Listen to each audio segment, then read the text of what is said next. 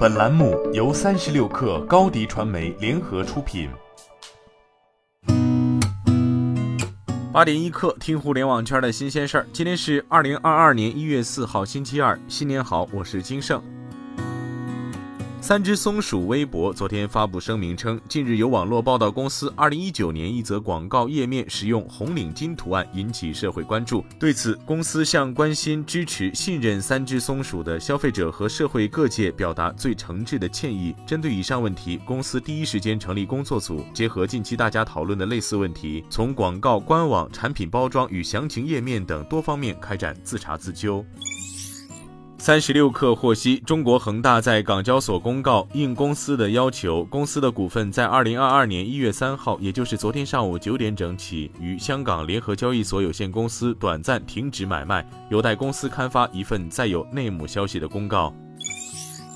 澎湃消息，张庭夫妇公司涉嫌传销被查风波仍在持续。一月二号，TST 婷秘密品牌创始人张庭的抖音账号被禁止发布作品。此外，张庭、林瑞阳以及 TST 婷秘密官方微博被禁言。一月二号，记者联系 TST 官方四零零热线，工作人员回应称公司运营正常。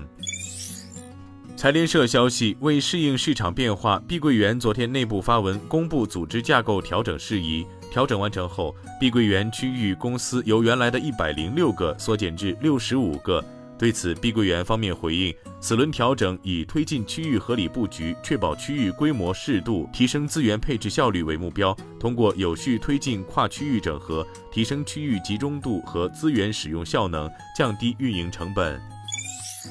根据国家电影局发布的数据，二零二一年中国电影市场的总票房达到了四百七十二点五八亿，稳坐全球第一大票仓。不过，由于疫情和常态化防疫，二零二一年城市观影人次为十一点六七亿，相比二零一九年的十七点三亿，下降了五点六三亿，差不多接近了三分之一。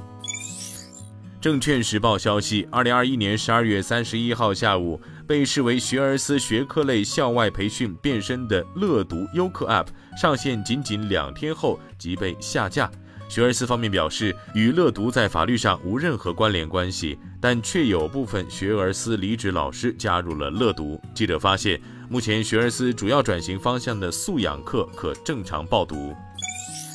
一月二号，根据多家媒体报道，韩国化妆品巨头爱茉莉太平洋 （Amory Pacific Corporation） 旗下化妆品品牌悦诗风吟 （Innisfree） 传将在中国市场被大撤店，从八百多家关闭到仅剩一百四十家，撤店六百多家，撤店率超百分之八十。对于此番关店消息，根据财经天下等媒体的采访，爱茉莉太平洋相关负责人表示，集团正对悦诗风吟品牌进行渠道优化，而这样的门店调整在二零二二年仍将持续。该负责人还表示，爱茉莉太平洋集团将针对中国市场进行新一轮策略调整，不过仅对悦诗风吟门店进行优化缩减，不涉及其他品牌。今天咱们就先聊到这儿，我是金盛八点一刻，咱们明天见。